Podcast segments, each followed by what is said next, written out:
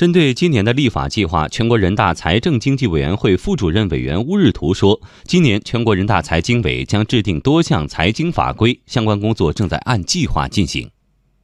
去年以来呢，财经委组织起草的电子商务法，以及负责联系起草和初审的个人所得税法、车辆购置税法。还有耕地占用税法等四部法律呢，已经经过常委会审议通过并颁布实施了。另外呢，由财经委组织起草的证券法，以及负责联系起草和初审的资源税法、外商投资法等三部法律，现在正在提请常委会审议当中。其余的二十九件立法项目，现在都在按照计划进行紧张的立法工作。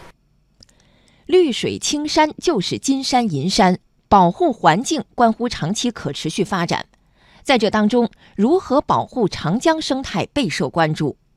全国人大环境与资源保护委员会委员程立峰说：“长江保护法已经被纳入今年全国人大常委会立法工作计划当中。”